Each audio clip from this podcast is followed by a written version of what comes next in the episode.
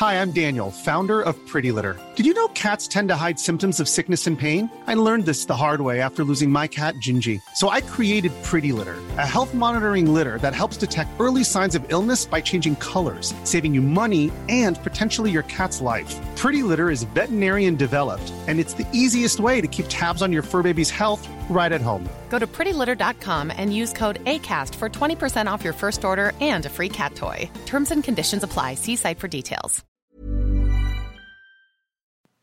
Hallihallo, ich bin Sophia. Und ich bin Martin.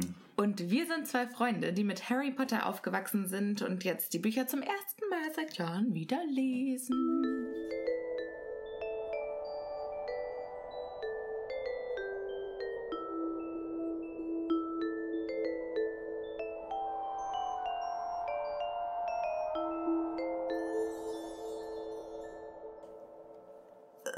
Freunde des Jotunir Schmacks, willkommen zur letzten Folge der ersten Staffel. Quasi unser erstes Staffelfinale. Martin, wie aufgeregt bist du? Äh, geht. What? Ja, ich bin, äh, weil das ist ja, wir machen ja direkt, oder ja, hoffentlich direkt weiter, oder? Oder machen wir, weil das hasse ich ja bei den Staffelfinalen, weil du weißt, dass du jetzt über ein Jahr warten musst, bis es weitergeht. Und das ist doch eigentlich das Schlimme an den ganzen Staffelfinalen. Und dann kommt noch immer dieses, okay, und wir bauen noch einen Cliffhanger ein, der zwar in der zweiten Staffel dann in zwei Sekunden gelöst wird, aber trotzdem beschäftigst du dich über ein Jahr damit, was passieren könnte. Und das machen wir glücklicherweise ja nicht. Das ist ja das Schöne an einem schlechten Gedächtnis, wie ich in der letzten Folge auch schon erwähnt habe. Also wenn ich jetzt zum Beispiel eine Serie gucke und dann dauert das ein Jahr, bis die nächste Staffel rauskommt, bis dahin habe ich alles vergessen. Ich weiß die Namen von den Hauptcharakteren nicht mehr. Ich muss mir das quasi nochmal komplett so angucken, dass ich dann die neue Staffel direkt hinten dran stellen kann. Deshalb habe ich halt auch diese ganzen Game of Thrones Folgen so oft gesehen. Ach so. Weil ich dann immer warten musste und bis die neue Staffel rauskam, wusste ich schon nicht mehr, wer Jon Snow ist. Wer ist nochmal dieser Lannister? Gibt's, wie viele Lannister gibt es? Zehn? Ja. 20? Oder äh, sind die alle miteinander verwandt? Äh, weiß ich gar nicht. Ja. Ja, ja sind mhm. sie. Ja, Aber apropos Game of Thrones, ich habe mal wieder was Schönes vorzulesen. Oh. Und zwar hat hier ein Lennart uns eine fantastische Nachricht geschrieben, über die ähm, also Martin tut jetzt so, als hätte er die noch nicht gehört, ne? Hat er aber. Aber. Nee, nee, ich muss hier gerade noch mal ganz kurz äh, einwenden, was eine wundervolle Überleitung von Leonard Lannister. Uh, Oder wie bist du darüber gekommen, weil du gesagt hast, apropos Game of Thrones? Weil er in seiner Nachricht Game of Thrones erwähnt hat. Ach so, okay. Mist. Martin, also. Schade. Nochmal für dich zum ersten Mal für die ZuhörerInnen. Er hat geschrieben, hallo liebe Sophia, hallo schöner Martin. Ah. Nachdem ich innerhalb weniger Tagen all eure Folgen gehört habe, dachte ich, ich melde mich nun bei euch, um eine Rückmeldung zu geben. Erstens, witzige Kost. Zweitens, Editing Sophia, absoluter Hammer. Vielen Dank. Drittens, mir gefällt es sehr, dass jemand von euch Einwände hat und etwas diskutiert wird. Und noch vieles mehr. Euer Podcast macht wirklich Spaß zu hören, allerdings habe ich ein großes Problem. Es macht mich sogar sehr sauer. Ich bin äußerst sauer. Ich finde es absolut unverantwortlich von euch, nur einmal pro Woche eine Folge herauszubringen. Was soll ich denn jetzt machen? Es ist ja noch schlimmer als mit Game of Thrones. Also, bitte kurzfristige und lösungsorientierte Vorschläge an mich. Danke. Ja, äh, da müssen wir leider, glaube ich, äh, den guten Lennart enttäuschen, denn wir sind so schon. Ähm, also wir kriegen das gerade so hin, die eine Woche. Die eine Folge pro Woche, ja. Aber ähm, wir fühlen uns natürlich sehr geehrt. Also vielen, vielen Dank für diese Nachricht. Äh, wir haben natürlich geantwortet, aber hier auch nochmal vorzeugen. Wir haben uns wirklich sehr darüber gefreut ähm, weil so ein Podcast oder das Editing vor allem von so einem Podcast sehr, sehr viel Arbeit ist, wird es wahrscheinlich bei einer Folge pro Woche bleiben. Wir haben aber die ein oder andere Idee für ein bisschen Bonusmaterial. Das ist aber alles noch Zukunftsmusik und das lassen wir jetzt einfach mal so liegen. Jetzt enden wir doch die Staffel auf dem Cliffhanger, Martin. Oh, krass. Krass. Nochmal zurück auf den Teil mit dem, gut, dass man was zum Diskutieren hat. Ja, das, da gibt es ein Geheimnis, das ist quasi unser, unser Dark Secret. Wir hassen uns eigentlich gegenseitig. Wir können uns überhaupt nicht ab und wir versuchen immer, uns gegenseitig auszustechen. Das ja, also eigentlich ist es auch nur meine wöchentliche Entschuldigung, dem Martin mal wieder so richtig ins Wort zu fallen. Ja. Es gibt, äh, ich habe mich letztens gesehen, sorry, dass ich das jetzt gerade einwenden muss, aber. Ähm, sorry, dass du mir ins Wort fällst. Sorry, dass ich hier ins Wort falle. aber ähm, ich äh, muss ja gerade mal eine Empfehlung geben auf Netflix. Ähm, Never Have I Ever da gibt es nämlich auch so. Never eine, have I ever. Ähm, never have I ever. Also niemals habe ich jemals, äh, mhm. heißt das auf Deutsch. Das ist eigentlich so ein Kinderspiel, ne? Naja, es ist so ein äh, Trinkspiel. Genau. Da geht es äh, auch um so zwei Leute, die so gegeneinander arbeiten. Das ist ganz witzig. Kann ich nur empfehlen. Das Sollte muss ich mir mal angucken. Ja, das, ich glaube, das ist was für dich. Das passt ganz gut zu dir. Ist aber ein bisschen, ist ein bisschen teeny-mäßig. Also, ähm, ich liebe ja sowas. Ja, ich auch. Auch, ja. ähm, was fand ich fantastisch? Sex Education fand ich fantastisch. Ja, das natürlich. The End of the Fucking World fand ich ganz nett. Ja. Ähm, hm. Aber was noch richtig, richtig cool war, war Everything Sucks auf Netflix. Das war eine Knallerserie. Und bis jetzt gibt es nur eine Staffel. Ich halte noch meine Daumen gedrückt. Oh, Vergangenheit, Sophia, den Zahn muss ich dir leider ziehen. Da kannst du nämlich noch lange warten, weil die wurde nach einer Staffel abgesetzt. Das tut mir leid. Da musst du dich wohl weiterhin mit Brooklyn Nine-Nine begnügen. Wollen wir vielleicht so langsam mal zu unserem tatsächlichen Ende kommen? Können wir machen. Ich könnte aber auch noch, äh, noch mehr positive. Ach was? Gab's noch mehr? Ja, also eine fand, also eine würde ich jetzt hier noch raussuchen, die besonders schön war, weil sie auch auf eine direkte Frage geantwortet hat, die wir in einer Folge gestellt haben. Und zwar äh, haben wir ja gefragt, warum so viele Leute Snape so toll finden. Mhm. Und da hat sie was aufgebracht, was ich so noch nicht bedacht hatte. Wer war das? Das war Chiara. Und Chiara hat geschrieben, Hallo Sophia, hallo Martin. Ihr habt in Folge 17 gefragt, warum viele Snape so lieben. Ich denke, weil er so facettenreich ist und weil man nie genau weiß, auf welcher Seite er steht. Außerdem hat seine Figur eine ganz eigene Geschichte zu erzählen. Angefangen im ersten Teil mit Harrys grünen Augen bis hin zu dem Rückblick nach seinem Tod. Sie schreibt dann noch viele nette Komplimente, worüber wir uns auch sehr gefreut haben. Unter anderem, dass unsere Podcast-Folgen gar nicht lang genug sein können. Hohes Kompliment, vielen Dank. Aber mal ganz kurz dazu.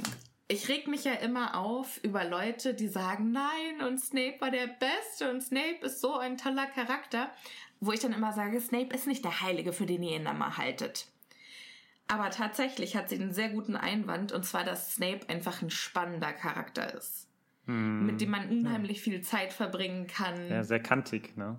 Ja, also der, der polarisiert unheimlich und ich meine, einen guten Charakter macht natürlich auch nicht aus, dass er durch und durch gut ist, sondern dass er halt. Was halt auch nicht existiert. Ne? Das ist halt auch kein reeller Charakter. Genau, ja. wir sind ja alle nicht nur gut oder nur schlecht.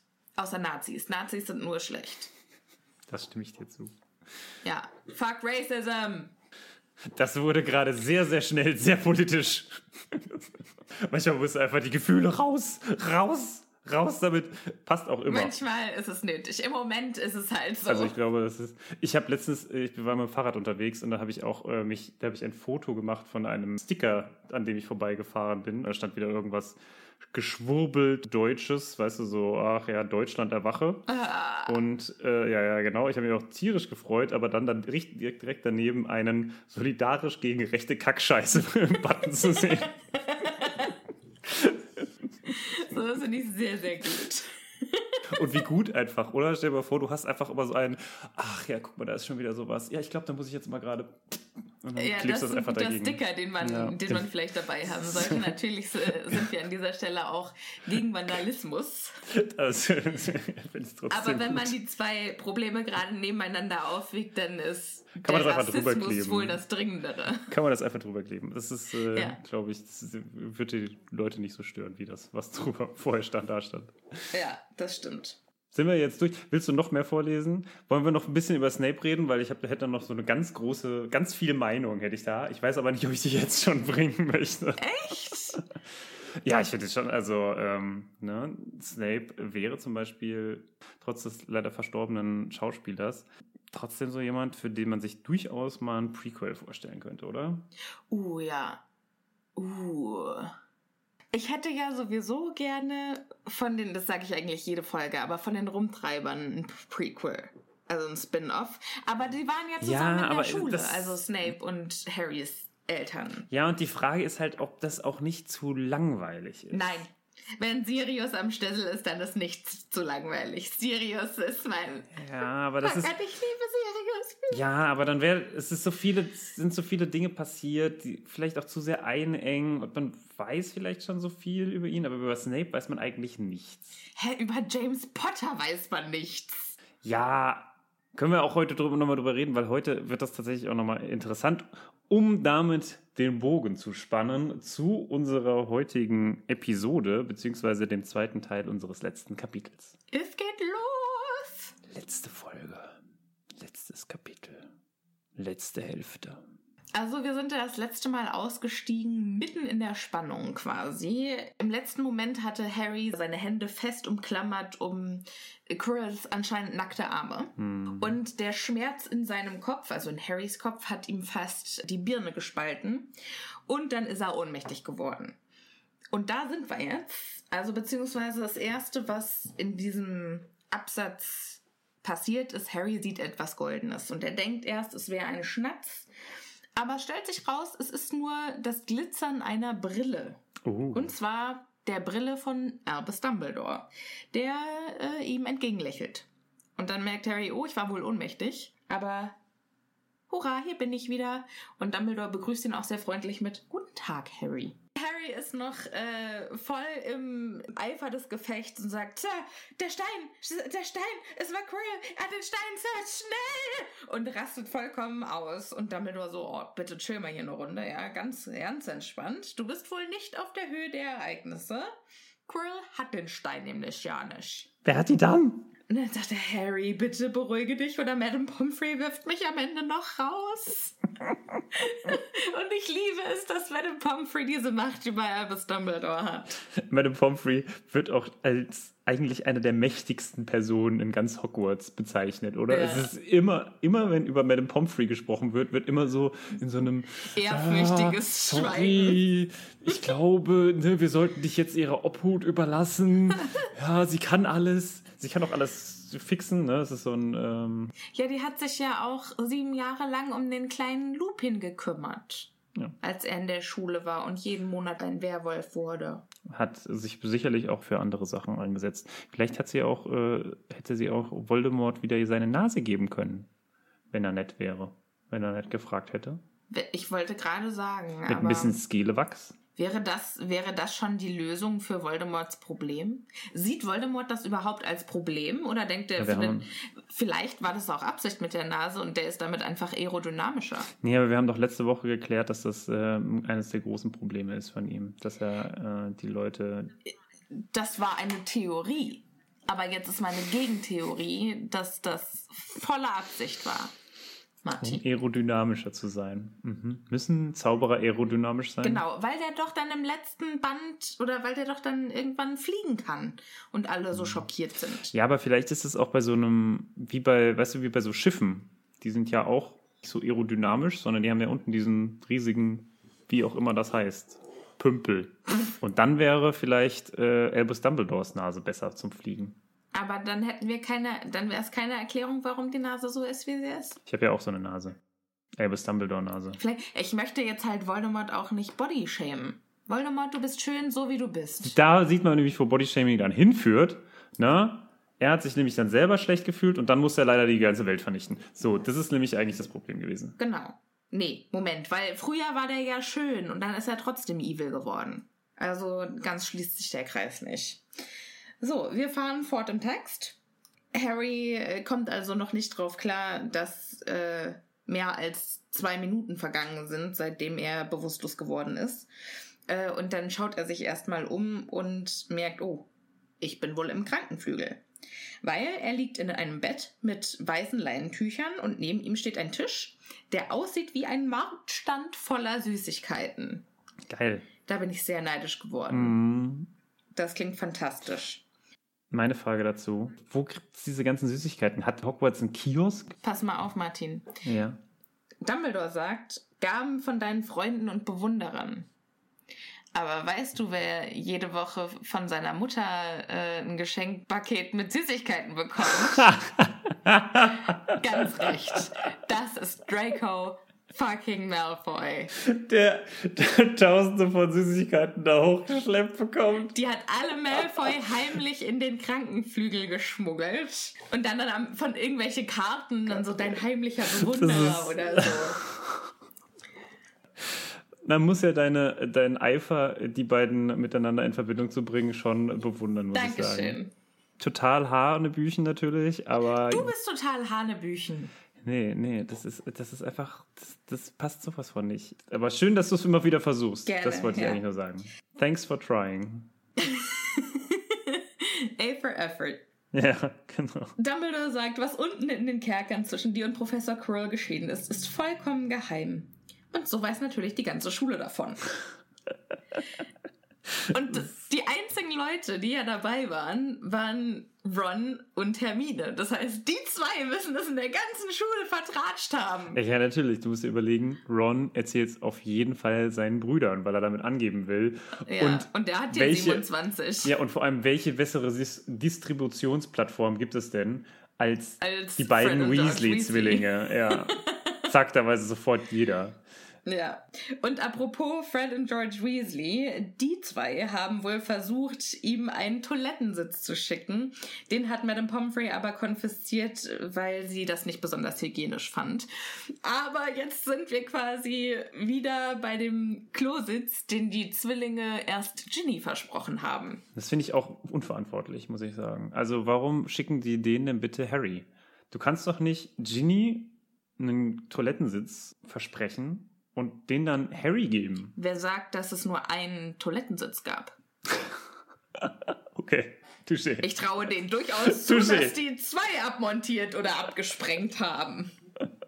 Ja, okay, gut. Das, ähm, Aber ich kann mir ja gut vorstellen, dass man erfährt ja sehr, sehr wenig über Ginny, finde ich, in den Büchern. Mm. Man erfährt zum Beispiel auch überhaupt nicht, wie ihr Zimmer zu Hause aussieht. Und ich kann mir durchaus vorstellen, Mm. Dass da dass einfach so die Ende geht. Wände voll äh, Harry Potter Poster sind und dann ein Toilettensitz überm Schreibtisch oder so. oh Gott, wie schrecklich. Ja, und ganz viel Quidditch-Zeug, so stelle ich mir das vor. Ja, ich finde das ja gut, dass es am Ende so ein bisschen abnimmt. Ne? Also am Anfang ist sie ja noch so voll Harry Potter-mäßig und dann äh, wird sie aber eine coole Sau. Ja, ne? so ab Buch 5. Ja. ja. Also vier, das fünf. ist ganz gut. Da wird, sie Ja. hat quasi, sie macht einen Prozess, auch einen Prozess. Ich finde Charaktere, die sie so ein bisschen entwickeln, immer besser als die, die so immer gleich cool oder die scheiße bleiben. stagnieren, ja. Das stimmt. So, Harry fragt sich, wie lange er schon im Krankenflügel ist. Und dann sagt Dumbledore erstmal drei Tage. Das finde ich schon solide. Ja, drei Tage nicht aufzuwachen. Pui, Das ist ne? quasi schon ein Koma. Hatte der einen Katheter? Ich glaube, das brauchst du in der ähm, Zaubererwelt nicht. Bei Game of Thrones ja anscheinend auch nicht. Weil der Bran, der lag ja auch sieben Milliarden Jahre im Koma. Äh, wer war denn nochmal Bran? Ach, der mit dem Rollstuhl? Jo. Ah ja, okay. Puh, ja.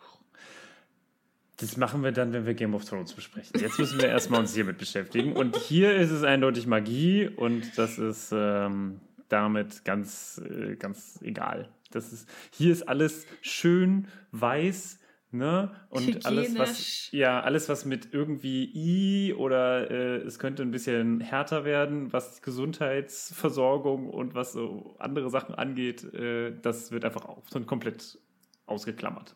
Na Das toll. Das ist, hier gibt es nur Wischen und Flicken mit dem Zauberstab und zack, äh, ist deine Nase wieder da. Wutschen und Wedeln. Äh, Vielleicht ist nicht jeder Zauberer, äh, Zauberspruch gleich. Vielleicht ist es in der Heilkunde anders. Vielleicht muss man da wuschen und flicken. Witschen und flicken. Ach, ich weiß auch nicht.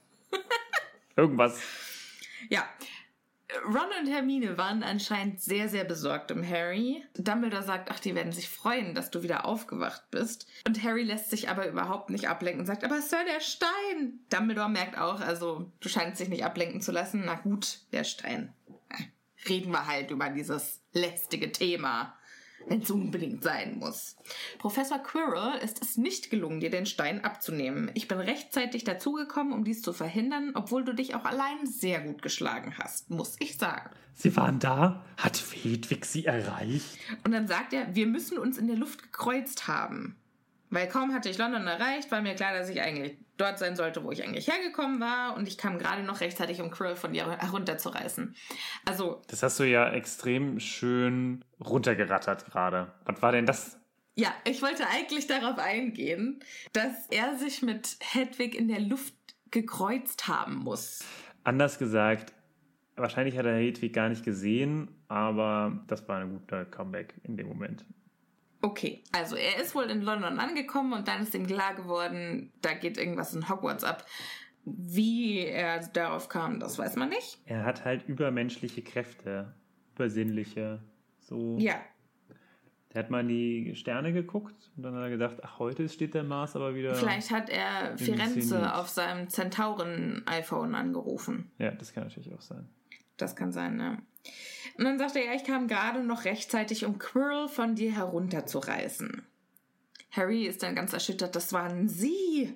Und Dumbledore sagt, ich fürchtete schon zu spät zu kommen. Äh, generell merkt also Harry an, dass Dumbledore sehr, sehr schnell dann scheinbar zu ihm gekommen ist. Nee, seine Aussage ist, sie waren fast zu spät. Naja, aber er sieht ihn ja noch. Also das sagt er hier nicht, aber das wissen wir ja vom Töte ihn, töte ihn und auch andere Stimmen, vielleicht in seinem Kopf, die riefen Harry, Harry. Ich schätze mal, das ist Ach so. dann auch Aha. die Stimme von Dumbledore gewesen. Und dann versucht Dumbledore ihm erstmal klarzumachen, dass der Stein gar nicht im Fokus liegt, sondern dass es immer nur um Harry ging. Weil. Und dann, jetzt muss ich einen Satz vorlesen. Er sagt nämlich, die Anstrengung hat dich fast umgebracht. Und ganz ehrlich, jedes Mal beim Joggen gehen. Same. Das ist schön. eine schöne Anekdote. Aber ähm, was ich mir bei dem Satz gedacht habe, ist, ja, ja, der hat nämlich richtig Angst, dass er hier seinen, seinen besten Bargain-Chip verliert. Seinen, seinen äh, besten Pawn. Seinen besten Bauern, ja, genau. Den braucht er ja noch. Ja. Der Dumbledore. Und der Sack. Ich habe noch eine andere Theorie. Was, wenn Dumbledore davon ausgegangen ist, dass das das Endmatch ist? Ach. Dass er vielleicht dachte. Du meinst, er ist gar nicht er ist gar nicht so entsetzt. Naja, woher soll denn Dumbledore wissen? Also er weiß, okay, eines Tages wird entweder Voldemort Harry umbringen oder Harry Voldemort. Und du hast gedacht. Aber er weiß ja nicht, dass das ja. in sieben Jahren ist. Und was gibt es für einen besseren Ort, als dieses Match auszutragen unter Hogwarts, wo man im Zweifelsfall, wenn Harry sterben sollte, Dumbledore Voldemort direkt die Paroli bieten kann? Genau. Oh Gott, das wirft ganz, ganz neue Fragen auf und das macht ihn kaputt, bisschen den Dumbledore. Dumbledore übrigens ist ja auch, weil wir gerade es von Personen hatten, die sich nicht weiterentwickeln, ist eine von diesen. Dumbledore ist von Anfang an bis zum Ende total krasser Übertyp. Ganz vielleicht am Ende wird er nochmal ein bisschen anders, aber eigentlich ist er immer nur krass. Und da entwickelt sich gar nichts. Ja, also Dumbledore verändert sich gar nicht. Also er wird im ersten Buch noch ein bisschen kindischer dargestellt als in den späteren Büchern. Aber ich glaube, das ist halt einfach die Erzählweise, die sich halt auch mit den Büchern geändert hat. Aber genau, also ich finde auch eigentlich alle erwachsenen Charaktere sind sehr stationär. Aber gut, das ist vielleicht auch so, weil, naja, man verändert sich halt im Alter vielleicht weniger, als es im Kindesalter ist wo man vielleicht noch seine Rolle finden muss. Schon, wobei ja auch viele definierende Ereignisse stattfinden in den Büchern. Ja, aber für einen geschätzt 100 Jahre alten Menschen. Aber jetzt zum Beispiel Hagrid verändert sich ja auch nicht. Er hat gesagt, er rührt keine Flasche mehr an. Das hat er gesagt, aber in den späteren Büchern, also er betrinkt sich doch Was? dann auch mit Slughorn. Was? Ja, okay. Ja, es ist ja voll vorgegriffen, voll gespoilert weiter im Text. Merkst du, ich versuche dich aufzuhalten. Ich möchte nicht, dass es zu Ende ist. Ja. Dumbledore hatte anscheinend ganz schön Angst, weil er einen Moment lang dachte, dass Harry tot wäre. Oh. Aber das stellte sich ja dann zum Glück als falsche Annahme heraus und der Stein, der wurde zerstört. What? Und Harry kann das überhaupt nicht fassen, weil was ist denn dann mit Nicolas Flamel? Und Dumbledore so, ach, davon weißt du auch. Du hast ja hier ganze Arbeit geleistet. Und ich finde das schon schön, dass er dann auch so positiv überrascht ist, was Harry alles illegalerweise rausbekommen hat. Illegal ist das nicht. Man darf ja schon Dinge rausfinden. Ja, du darfst schon, aber es war halt alles, es war ja eigentlich alles geheim. Und ich kann mir schon vorstellen, dass Dumbledore in dem Moment denkt, okay, gut, dass der Junge was auf dem Kasten hat, wenn von ihm schon das Schicksal der Zaubererschaft Mhm. abhängt. Ja. Äh, jetzt ganz kurz die Frage, weil es, also der, der Stein ist zerstört und äh, ne, ähm, Nikolaus Flamel heißt, also es wird sterben, womit sich dann auch Harry und äh, Dumbledore auseinandersetzen. Jetzt war meine Frage, wie alt ist denn eigentlich Fla äh, Flamel? Weißt du das? Äh, ja, das haben wir besprochen. 600 noch was. 650 Jahre, genau. Und das heißt, er wird dann sterben mit wie vielen Jahren? Auch mit 650? Oder kann er mit den Vorräten, die er hat, jetzt noch ein paar Jahre leben? Ich nehme an, dass das so sein wird. Okay. Also, das heißt, dass die jetzt noch ein, zwei Jahre machen und dann. So. Ja, wie lange hält denn so ein Trank? Muss man den jeden Tag nehmen? Oder Keine Ahnung. Aus? Hm. Naja, gut. Wenige Antworten, viele Fragen. Also, wenn, wenn man Einhornblut einmal die Woche trinken muss, so wie Voldemort hier, oder zweimal die Woche, und der Trank vom Stein der Weisen um ein Vielfaches potenter ist, dann nehme ich an, dass man den nicht so häufig trinken muss. Vielleicht so einmal im Monat oder so. Und dann So stelle ich mir das vor. hast du vergessen, wieder deinen Trank zu nehmen. Oh fuck, ja, scheiße, gib ihn mir, bevor ich zu Staub zerfalle. Verdammt.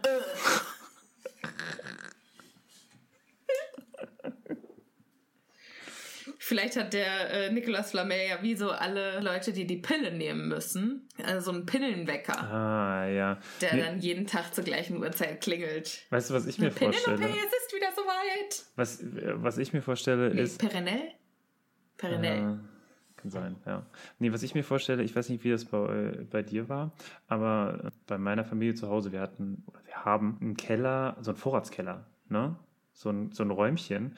Und Mhm. ähm, wir haben früher immer Johannisbeeren geerntet und zu Marmelade verarbeitet. Und da standen immer unfassbar viele rum, weil wir viel zu viel davon hatten und wir konnten die auch nicht alle weggeben. Das heißt, wir haben also quasi Jahr für Jahr Johannisbeeren zu Marmelade verarbeitet und dann hatten wir die da rumstehen und irgendwann gefühlt, natürlich war das nicht so, aber gefühlt war quasi das gesamte Regal voll. Und so stelle ich mir das auch vor, dass der quasi so in so ein kleines Räumelchen reingeht und dann ihm quasi schon die Elixiere entgegenkommen. Entgegenkommen, Wo er denkt, so bis an die oh, scheiße, gestapelt." ja, jetzt habe ich ja, weil er hat ja vielleicht keinen Bock, nicht jedes Jahr oder jeden Monat das nochmal neu zu machen. Und dann hat er mal gesagt, komm, jetzt mache ich ja mal mal eine Massenbestellung. So, und dann hat er so einen riesigen Raum, wo einfach so tausende von diesen Einmachgläsern mit äh, Ja. so Elixier drin sind. So kann ich, so stelle ich mir das vor. Ja, das ist eine gute Vorstellung, das gefällt mir gut. Harry ist also vollkommen schockiert, aber und sagt, was das heißt doch, dass er und seine Frau sterben werden. Und Dumbledore sagt dann ja, aber die haben eben genug noch, um ihre Angelegenheiten zu regeln, aber ja, dann, dann werden sie sterben.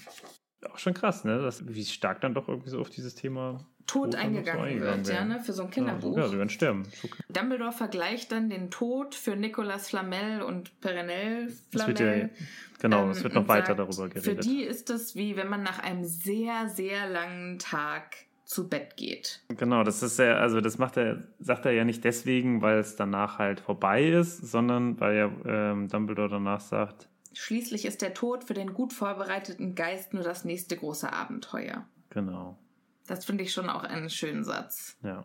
Das Und den finde ich zu selten Zitiert? zitiert. Weil alle halt irgendwie dieses Always und man findet immer den Lichtschalter oder was auch immer äh, Dumbledore da sagt. Du weißt, was ich meine. ja. ja, der ist schön. Ich finde den auch gut. Guter Satz. Sehr schön auf jeden Fall. Man muss, macht einen ein bisschen nachdenklich, wie man merkt. Ja. Ich finde es auch total schön, wie J.K. Rowling, auch wenn sie sich jetzt schon wieder was auf Twitter geleistet hat, über das wir gar nicht erst sprechen wollen, hier so schön über die Idee von Leben und Tod und was wichtig ist Ich spricht. muss sofort Twitter aufrufen.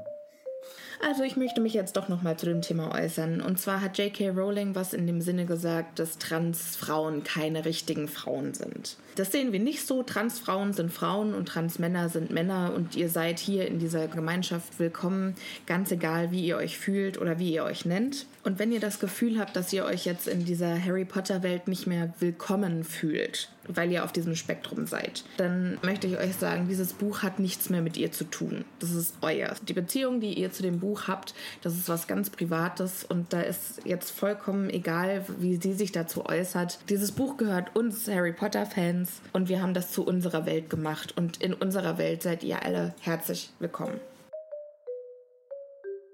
Also sie sagt dann, eigentlich war der Stein gar nicht so wundervolles. Geld und Leben, so viel du dir wünschst, die Dinge, welche die meisten Menschen allem anderen vorziehen würden. Das Problem ist, die Menschen haben den Hang, genau das zu wählen, was am schlechtesten für sie ist. Harry ist von diesem Monolog von Dumbledore ein bisschen verwundert, kann damit nicht so viel anfangen und sagt dann, äh, aber was ist denn mit, du weißt, äh, mit Voldemort, äh, ich meine, du weißt schon wer, und dann sagt Dumbledore auch einen ganz wichtigen Satz, nämlich nenn ihn Voldemort. Nenn die Dinge immer beim richtigen Namen, denn die Angst vor einem Namen steigert nur die Angst vor der Sache selbst. Das ist aber generell ja etwas, was ich durch die Bücher nie verstanden habe. Dieses, man soll nicht nennen und ah, es ist alles so schrecklich. Das, ne? beschäftigt sich doch die ganze Zeit damit. Und dass da auch Ron und zum Teil Hermine nicht drüber wegkommen oder nur ganz, ganz schwer, das ist so was ganz Skurriles.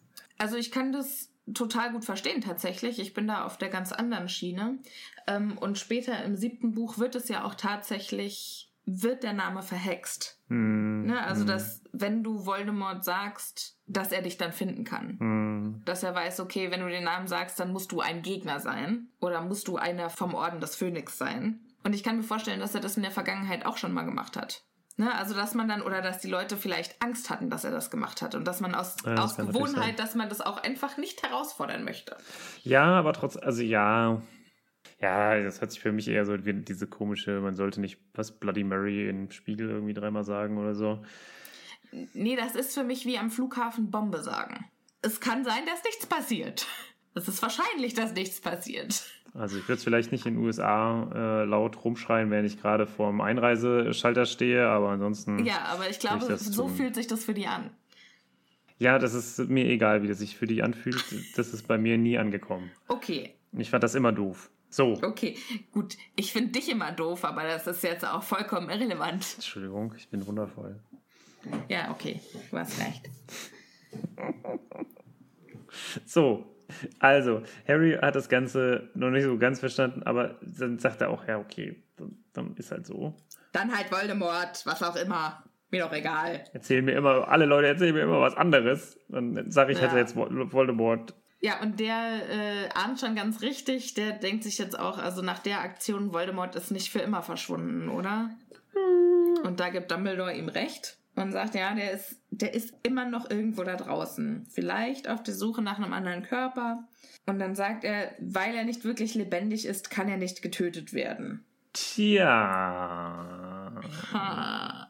Da hören wir schon interessante Sachen raus. Ich frage mich wirklich, ob in dem Moment Rowling schon die Idee mit diesen Horcruxen und so alles hatte oder ob das alles noch so sehr, sehr einfach dahingewabert, dahingesagt ist. Ja. So nach dem Motto, okay, ich brauche den noch ein bisschen und äh, mal gucken, was ich am Ende mit dem mache. So oder so genial gelöst. Also wenn sie es nicht wusste, dann ist es ja auch eine Hammerarbeit, die ganzen kleinen Aussagen, die sie hier ausgebaut hat, zu was Großem zusammenzubinden, was am Ende so viel Sinn ergibt. Ja, das stimmt. Ach ja, ja, also wirklich gut geschrieben, muss man wieder mal, ja. mal. Aber mir geht die Frage nicht aus dem Kopf, in welcher Form Voldemort jetzt durch die Gegend wabert. Ja, wie so ein Geist, würde ich sagen. Wie früher, weniger als ein Geist. So wurde er ja vorher tituliert. Also der, der hat keine körperliche Form. Der ist quasi nur ein Stück Seele. So würde ich das. Ist der an Zeit und Raum gebunden? Äh, Glaube ich schon. Ansonsten würde er nach äh, zurückgehen und äh, Martin McFly daran hindern, Vater und Mutter zusammenzubringen. Ja, okay. Voldemort hat anscheinend Quirrell dem Tod überlassen, weil Voldemort wohl über seine Gefolgsleute sich noch nie so viele Gedanken gemacht hat. Ja, da frage ich mich eher, wie das passiert ist. Wie der dann abgesprungen ist so. Ist Quirrell gestorben und dann hat Voldemort gedacht, okay, jetzt halt weg. Ich verstehe das auch nicht, weil in den, in, im letzten Buch stellt sich ja dann raus, dass wenn, also, wenn ich das richtig verstehe, hat er Quirrell ja quasi als Horcrux benutzt. Nee, ich kann mir das eher so vorstellen wie so eine Blutegel. Blutegel, genau, wie ein Blutegel. Genau. So kann ich mir das vorstellen. Ne? Und das, ich finde den Vergleich gar nicht so Aber dann schlecht, weil der er saugt ja auch so ein bisschen haben. das Leben aus ihm raus. Ja, es ist halt ein Seelenblutegel. Aber er bleibt die Seele, der, dieses Stück Seele, die er halt noch ist, die ihn am Leben hält, durch die ganzen Horcruxe, die fropfen sich so an Quirrell ran. Aber das heißt ja nicht, dass er aus Quirrell damit einen Horcrux gemacht hat. Außerdem wäre es auch egal gewesen, weil Quirrell ist ja tot. Ja, das wäre aber nicht egal gewesen, weil von den Horcruxen wissen wir ja, wenn das Horcrux, also der Behälter des Seelenteils zerstört wird, dann hört auch das Seelenteil auf zu existieren. Ja, aber es ist ja egal. Nee, weil dann wäre ja dieses Stück Seele mit Vol von Voldemort mit Quirrell gestorben. Aber dann teilt er halt nochmal seine Seele. Aber dann hätte es ja acht Horcruxe gegeben. Kann durchaus sein. Aber das. Ach, ich, ich blick da nicht so richtig durch. Also ich glaube, wie gesagt, das ist eher. Ich habe meine Theorie, die Blutegel-Theorie, finde ich irgendwie plausibler. Warum sollte es ein Horcrux, warum sollte er ein Horcrux werden? Warum sollte Quirrell ein Horcrux sein? Weil ich nicht verstehe, wie das funktioniert, wenn es kein Horcrux ist. Ja, er ist halt an ihm, aber er ist nicht in ihm. Deswegen redet er ja zum Beispiel auch mit ihm. Ja, okay. Ne? Also okay, das sehe ich ein. er, er ist ja nicht, er hat ja keine telepathischen Fähigkeiten mit ihm, dann wäre er in ihm, sondern er muss ja immer mit ihm reden noch. Wie ist es denn dann mit Nagini? Hat Nagini also noch ein eigenes Bewusstsein? Oder ist Nagini nur noch Voldemort? Nö, Nagini hat auch schon noch ihr eigenes Bewusstsein. Aber da würde ich sagen, die hat zum Beispiel, da ist er drin als Teil. Warum ist er in ihr anders drin als in Quirrell? damit er von Krill wieder weggehen kann. Und vielleicht, also das ein Horcrux zu erzeugen, ist ja auch scheinbar nicht so leicht. Und in seiner momentanen Form, seinem momentanen Zustand, kann er das vielleicht auch einfach nicht. Also so ein Horcrux zu erzeugen, muss man ja scheinbar einiges machen und er kann das in dem Moment ja nicht tun, sondern er ist quasi wie so ein Blutegel. Hast du eine Theorie, wie man einen Horcrux Äh, macht? man schneidet sich in zwei Teile und lässt sich dann von Madame Pomfrey wieder zusammenschustern. Das ist natürlich Bullshit. Also J.K. Rowling hat ja mal im Interview gesagt, dass es ein paar Sachen gibt, die so schrecklich sind, dass sie die Dass sie sie niemals nicht beschreiben, beschreiben. wird. Das hört sich ziemlich eklig an. Aber ich finde, sich zu zerteilen, das hört sich auch jetzt nicht so schön Also du meinst, es ist was Körperliches, was man für einen Horcrux machen muss? Also du meinst, dein Körper leidet darunter, wenn du einen Horcrux herstellst? Weil so hatte ich es mir nicht vorgestellt. Weiß ich nicht. Nee. Nee, ich glaube, es ist eher was Seelisches. Also ein seelisches Leiden. Okay. Darunter leidet natürlich auch der Körper, aber Ja. Ja, habe verstanden. Okay. Quirrell ist also tot und Dumbledore sagt Harry, dass er Voldemorts Rückkehr wahrscheinlich. Es tut mir leid, dass ich so viel vorlesen muss, aber anders kommt man durch dieses Kapitel überhaupt nicht durch. hm, das stimmt. Also er sagt jetzt, vielleicht hast du nur seine Rückkehr an die Macht hinausgezögert. Er braucht nur jemand anderen, der bereit ist, eine neue Schlacht zu schlagen, bei der er wohl verlieren wird. Und wenn er immer wieder abgewehrt wird, wieder und wieder, vielleicht kehrt er dann nie an die Macht zurück. Und ich finde, das ist eine wunderbare Allegorie zu allem Bösen in der Welt. Zum Beispiel zu Rassismus. Ne, dass das was Böses ist, gegen das du immer wieder kämpfen musst. Mhm. Und wenn du dich in deinem Kampf erfolgreich erweist, dann wird der Rassismus oder wird der Faschismus nie an die Macht Ja, kommen. sehr schön. Aber wenn du halt nachlässig wirst, dann werden irgendwo wieder Idioten aufkommen. Ja, das finde ich schön. Das äh, ja eine Allegorie. Äh, kannst du ja vielleicht nochmal ganz kurz erklären, was das ist? Ein sinnbildlicher Vergleich. Genau. Meine Versinnbildlichung. Hätte ich es jetzt auch so übersetzt. Ja. Häufig in Bildern. Also wenn man äh, mal irgendwann mal in so einem Museum sich viele Bilder anguckt, vor allem von irgendwelchen Bibelszenen, dann wird da immer von Allegorien gesprochen. Das ist dann immer eine Verkörperung oder eine Versinnbildlichung. Okay. Harry fällt das alles noch mit seinem elfjährigen Kopf relativ schwer, das aufzunehmen und sagt euch, es gibt noch so viel was ich wissen möchte. Vielleicht können Sie mir Dinge erklären, Dinge, über die ich. Jetzt, wo er ihn mal da hat, ja, man trifft ja Dumbledore nicht so häufig, können Sie mir hier mal endlich mal ein bisschen was beibringen. Sie sind doch hier Schulleiter. Machen Sie doch mal. Genau, ich finde das auch richtig gut, dass Harry seine Chance da auch nutzt. Ja, das ist echt geil, ne? Zack, zack. Weil der Dumbledore, was, was denkt er sich? Ja, vor allem muss er ja auch überlegen. Also ich in dem Fall, ich wäre noch so total benebelt. Ich wäre so, ja. Äh, ja, stimmt, da ist der Schulleiter vor mir. Aber nein, Harry denkt sich, jetzt sind die, äh, die Zeit der Fragen, ist die Zeit der Fragen dran, zack, zack, zack. Und da werden die richtig eins nach dem anderen, was ich ja. auch mir auf dem Zettel hätte aufschreiben müssen, wird hier abgefragt. Bam, bam, bam. Und auch alle Fragen gut. Ja, das finde ich auch.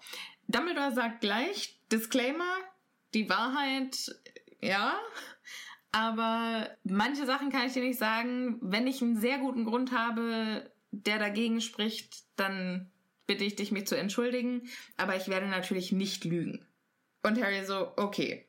Frage 1. Warum wollte Voldemort mich überhaupt töten? Und dann wieder so, das fängt ja gut an. Das kann ich dir leider nicht sagen. Das ist nämlich genau das, was ich eben gerade gesagt habe. Genau. Er verspricht Harry, dass er es ihm eines Tages sagen wird. Nee, dass er es eines Tages erfahren wird. Er sagt noch nicht mal, irgendwann erzähle ich es dir, sondern so nach dem Motto, eines Tages wirst du es schon rauskriegen. Spätestens, wenn du verreckst, dann wirst du es merken. Wenn du mit mir in King's Cross sitzt. Ja. Sagt dann auch, ja, schlag dir das erstmal auf, aus dem Kopf, wo ich denke, so hat doch alles begonnen. Offensichtlich ist das ja die große Krux, die große Frage, die über den Büchern steht oder über die, der ganzen Handlung steht. Warum wollte Voldemort gerade Harry umbringen? Und dann an Dumbledores Stelle noch zu sagen, schlag dir das erstmal auf uns aus dem Kopf, weit aus dem Fenster gelehnt. Er sagt dann aber auch ganz kryptisch, wenn du bereit bist, wirst du es erfahren. Und er erfährt es ja letzten Endes dann auch im fünften Buch. Also mit der Prophezeiung, ne? Ja, aber so richtig erfährt er das eigentlich erst, wenn er weiß, dass er ein Horcrux ist eigentlich. Erst nach Snapes Showdown. Ah, das finde ich alles so tragisch, ey, dieser arme Junge. Frage Nummer zwei. Warum konnte Quirrell mich nicht berühren? Ich muss sagen, dieses ganze Liebesthema, das regt mich. Also, das ist, das ist so komisch, weil es kommt nie. Es ist nur hier.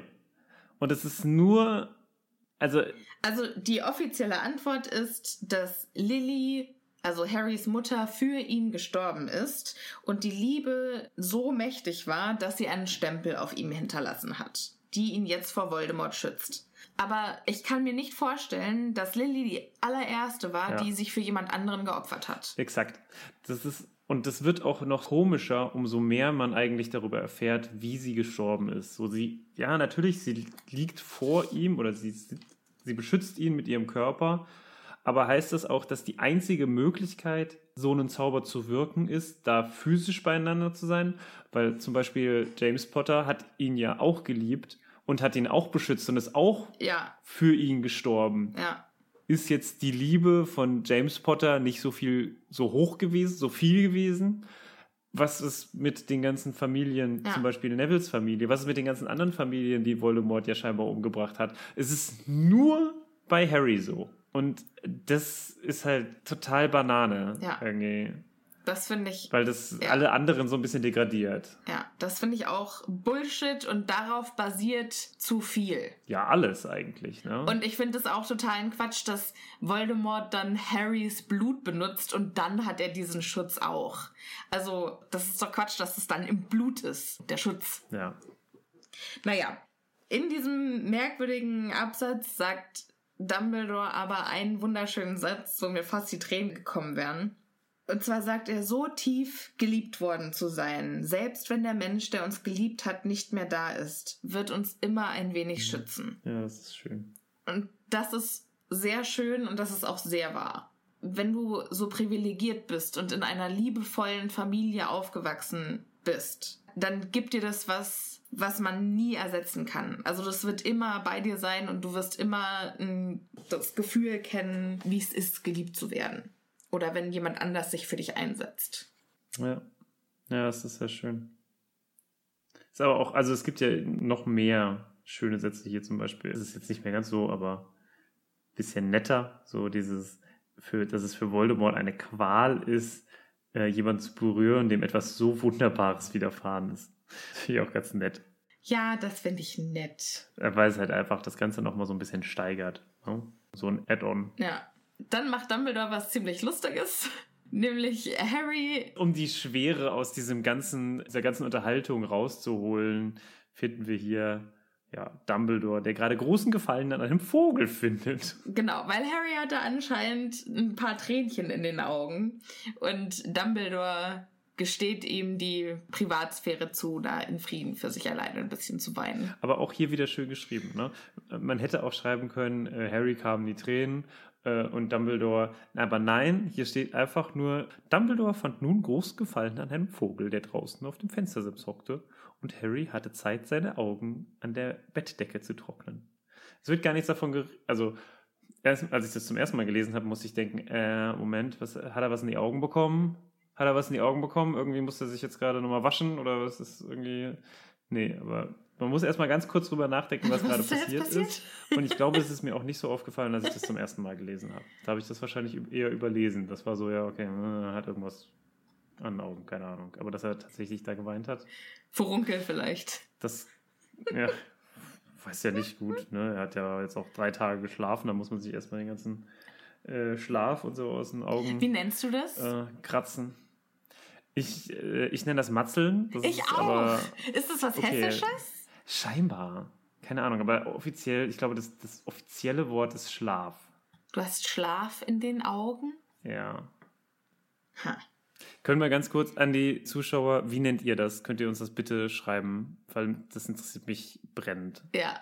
Wie nennt ihr das Zeug, was man in den Augen hat nach dem Schlafen? Augen. Oh. Können wir da bitte so einen Tusch einfügen? Harrys Frage Nummer drei. Wer hat mir den Tarnumhang geschickt? Da sagt dann Dumbledore, ah, ja, okay. Da, das war ich. Den hat mir dein Papa mal ausgeliehen. Und ich dachte, der gefällt dir vielleicht. Nützliches Ding. Und dann habe ich ihn dir wiedergebracht. Ja, Zum zweiten Mal. Just saying. das finde ich auch immer noch merkwürdig. Aber was ich ganz süß finde, ist, dein Vater hat ihn damals meistens genommen, um in die Küche zu huschen und etwas zum Naschen zu stibitzen. Finde ich so niedlich. Ich weiß nicht, Ist bestimmt das... Bullshit, ne? Ja, Aber ja, genau. Das ist auch wieder, das ist wieder so eine typische Dumbledore-Lüge. Ich Ja. verstehe sowieso nicht. Viele von den Lügen, die äh, Dumbledore uns auftischt, sind ja meistens irgendwie assoziiert mit Essen, oder? Das Ganze auch mit diesen saure Drops und was er alles mag. Das ist so halb. Ja, äh? Dumbledore ist, hat eine orale Fixation, das stimmt. Orale Fixation. Aha. Harry sagt, Quirrell sagte das Snape und Dumbledore so, Professor Snape, Harry. Und Harry so, ja. Ja.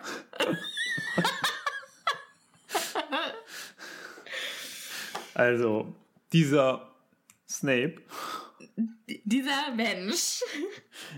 dieses Und dann sagt er, Individuum. Quirrell sagte, er hasst mich, weil er auch meinen Vater hasste. Ist das wahr? Und Dumbledore, naja, ja gut, ja, mehr oder weniger ja schon.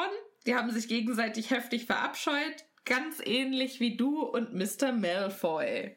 Woher weiß Dumbledore das denn? Äh, ich glaube, Dumbledore ist so eine richtige Gossip Queen. Das glaube ich nämlich auch. Ich glaube, der sitzt immer mit, na, vielleicht nicht mit Minerva, aber mit Flitwick, dem Ich alten sitzt einfach Schwerenöter. mit der fetten Dame rum und trinkt Tee. Mit den ganzen Und Bildern. Flitwick, ja. Sitzen sie zu dritt äh, da, die fette Dame, Flitwick und Dumbledore unterhalten Ja. sich über den ganzen Scheiß. Deswegen weiß er auch immer so gut Bescheid über die Gryffindors. Weil Ja, die fette Mann. Dame, die weiß alles. Die hm, kennt den Shit von den ganzen. Ja. Die, die weiß, wann die Leute draußen sind. Ne? Sie Die weiß alles. den ganzen Gossip. Mhm. Ja, und dann sagt Dumbledore noch, und dann hat dein Vater etwas getan, was ihm Snape nie verzeihen konnte. Was? Er hat sein Leben gerettet. What? So. Weil wir ja kein spoilerfreier Podcast sind, lass uns da mal ganz kurz drüber reden. Ja. Der Vorfall, über den Dumbledore da jetzt spricht, war eine Aktion von Sirius. Das weißt du ja, oder? Nee, ich habe keine Ahnung. Ach so, der Vorfall, das war quasi eine Vollmondnacht. Hm. Und Snape hat immer hinterhergeschnüffelt, wo dieser Lupin da verschwindet. Ach, er hat ihn vor Lupin gerettet. Genau. Beziehungsweise hat Ja. Lupin vor sich selbst gerettet. Aber er hat Snape, also Sirius hat Snape darauf angesetzt, also hat gesagt, hier, guck mal hier unter der peitschenden Weide. an Vollmond und dann wirst du es merken. Und James hat das erfahren, dass Sirius ihm das gesteckt hat und hat ihn davon abgehalten. Und wahrscheinlich wäre Snape da gestorben. Aber wie schrecklich von Sirius, dass er das Lupin angetan hätte. Du meinst, es ist nicht so schlimm, dass dann Snape gestorben wäre, sondern das viel Schlimmere wäre, dass Lupin dann äh, für sein Leben gezeichnet wäre? Ja, Entschuldigung, Snape wäre gestorben.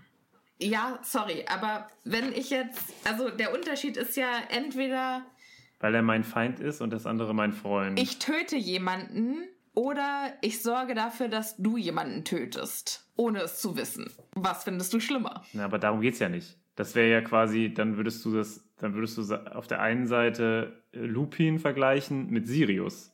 Aber ich vergleiche ja Snape mit Lupin. Das ist, also ich finde das, ich finde den Vorgang von Sirius natürlich auch schlimm. Und natürlich, wie konnte er das äh, Lupin antun? Aber der erst, das erste oder das Schlimmste daran ist ja wohl, dass äh, Snape gestorben wäre. Ja, schon. Also ich weiß, was du meinst, aber für mich ist Loyalität ein sehr, sehr großes Thema. Und ich kann überhaupt nichts mit der Vorstellung anfangen, dass mich ein Freund so verraten könnte. Also ich verstehe das Problem, ich verstehe, dass es krass ist. Ich bin mir aber nicht sicher, ob Sirius sich der Konsequenzen bewusst war in diesem Moment, warum, als er das gesagt hat. Ja, aber der ist ja nicht dumm. Der ist ein Teenager. Ja, aber sorry, bei allem Boys will be Boys, der ist ja nicht dumm. Ja, aber es gibt Leute, die dumme Sachen machen und äh, die. Ich will das. Aber will Sirius ist ja quasi bekannt dafür, der ist zusammen mit James, sind die quasi Klassenbeste.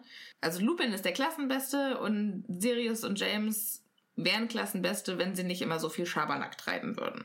Und wenn du so intelligente junge Menschen hast, kannst du mir nicht erzählen, dass der nicht wusste, was er macht. Aber das ist ja auch immer die Frage, was halt Intelligenz ist. Ne? Da sind ja, das ist ja, da können wir ein ganz großes Feld aufmachen. Ich glaube, soziale Intelligenz ist eine ganz andere Sache als gut in der Schule sein. Und ich glaube, dass Sirius eher soziale Intelligenz hatte als alles andere. Glaubst du? Ja. Nee, glaube ich nicht. Nee. Also guck dir doch mal an, mit wem Sirius sich gut versteht. Eigentlich ist Sirius ein totaler Einzelgänger. What? Naja, der hat ja nicht viele Freunde. Der hat nur diese vier Leute. Und alle anderen sind ihm scheißegal. Ich weiß, du bist ein sozialer Schmetterling, aber ich habe auch nur vier Leute. Hm, Ja, aber ich glaube nicht, dass, also äh, deswegen war Sirius ja auch so froh über die. Und wenn du diese drei Leute über alles magst und es immer darum geht, eigentlich dem Snape oder Severus eine überzubraten, dann ist das doch äh, ganz witzig, wenn er mal sieht, dass Lupin da schlimm ist. Ja, aber gerade wenn du auch nur drei Freunde hast. Ja, aber es ist ja immer dann die Frage- Weißt du doch auch. Du weißt doch, also wenn der Lupin dein bester oder einer von deinen drei besten Freunden ist, dann weißt du doch, dass seine größte Angst im Leben ist, anderen Menschen weh zu tun. Aus Versehen. Wenn er ein Werwolf ist. Aber er will ja, was ja Sirius hier will, ist nicht dem Lupin Böses zu tun, sondern Snape Angst einzujagen. Und das ist halt, das ist aber natürlich jetzt die Problematik, weil Dumbledore hier voraussetzt, dass Snape gestorben wäre, wenn James nicht interveniert hätte. Wovon ich ausgehe. Also warum? Hä, der wäre da in die heulende Ja. Hütte? Ja, heulende. Der wäre da in die heulende Hütte spaziert zu einem äh, voll verwandelten Werwolf und der rastet ja immer vollkommen aus, wenn der in Wolfform ist. Und ein voll verwandelter Werwolf wurde ja bisher auch irgendwie klein gehalten. Also es gab immerhin eine Begegnung zwischen Harry und einem Werwolf und die ist ja auch irgendwie nicht blutig ausgegangen. Da ist ja auch keiner bei gestorben. Ja, aber nur mit viel Glück. Ja, und? Und mit vier Leuten und nochmal zwei in der Zeitreise. Bisher hat ihm doch keiner was getan. Das Einzige ist, es ist zwar gefährlich, aber es ist jetzt auch nicht irgendwie so, dass da schon tausend Leute äh, gestorben sind. Und also ich glaube einfach, Sirius war sich auch aufgrund seines Alters in dem Moment nicht im Klaren darüber, dass er hier vielleicht jemanden zu Tode bringt. Und ich war, glaube auch nicht, dass er über Lupins äh, Gefühlswelt in dem Moment da ja, klar war. Ich glaube, das ist das Thema ein jugendlicher Streich, der überhaupt nicht, über den man nicht nachgedacht hat und der äh, am Ende glücklicherweise so ausgegangen ist, wie er ausgegangen ist. Okay, da müssen wir jetzt wohl äh, die Diskussion beenden mit Agree to Disagree, weil ich werde dir nie zustimmen. okay, wie auch immer, Dumbledore sagt also, James hat Severus oder Professor Snape vor vielen Jahren mal das Leben gerettet. Und darauf hat das angespielt. Also ich kenne natürlich den, äh, den Vorfall, aber ich hätte, das hätte ich zum Beispiel nicht darauf gesetzt. Nee? Hätte, also sein Leben retten hätte ich das nicht verbucht. Okay. Und das konnte Snape James wohl nie verzeihen. Genau, deswegen hat er ihn auch äh, gerettet im ersten Schuljahr quasi. Ja, und das ist totaler Bullshit. Also, dann soll Dumbledore doch was anderes erzählen. Es ist ja jetzt, daran liegt es ja nicht. Ja. Ja, der Snape hasst ja James nicht, weil wegen dieses Vorfalls, sondern wegen Lily und wegen der Bemobbung. Das ist aber schon ein Teil davon. Ja, aber halt nicht deswegen dann soll er doch einfach nichts sagen. Dann soll er doch einfach sagen, hier ist es wie mit dir und Malfoy. Fertig. Es ist ein Teil der Wahrheit, wie das Dumbledore so häufig macht. Ja, das ist der blöde Teil der ja, Wahrheit. also so das, wie Dumbledore nee. das halt immer macht. Er macht halt immer nur so Häppchen. Er erzählt dir nie alles. Bis auch wenn er dann tot ist. Und nee, dann selbst nicht, ich habe das Gefühl, Dumbledore hat auch viele Geheimnisse mit in sein Grab genommen. Ja, auf jeden Fall. Aber er hat explizit gesagt, dass er nicht lügen wird zu Harry. Ja, hat er ja auch nicht. Doch, hat er es voll. Gibt bestimmte das war doch eine Mega-Lüge. Er sagt, er hat doch dann auch gesagt hier, Professor Snape, bla bla bla, ich bin mir sicher, dass er sich dieses Jahr deshalb so bemüht hat, dich zu schützen, weil er das Gefühl hatte, dass er und dein Vater dann quitt wären. Das ist ja wohl eine offizielle Lüge. Hm, wieso? Weil er Harry beschützt hat, weil er sie an seine Mutter erinnert hat? Was? Nee, weil er ja quasi sein Leben dem Schutz von Harry verschrieben hat. Ja. Punkt für dich. Danke.